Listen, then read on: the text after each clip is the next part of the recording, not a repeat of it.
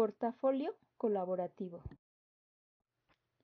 García en el 2021 define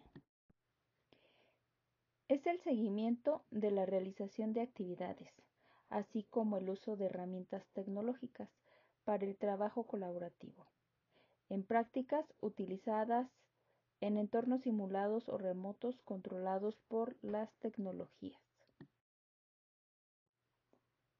Ejemplo.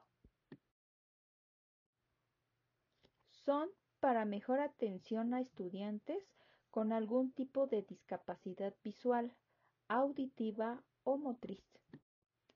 Lectores de pantalla, herramientas de ampliación, conversores de texto a voz o de voz a texto.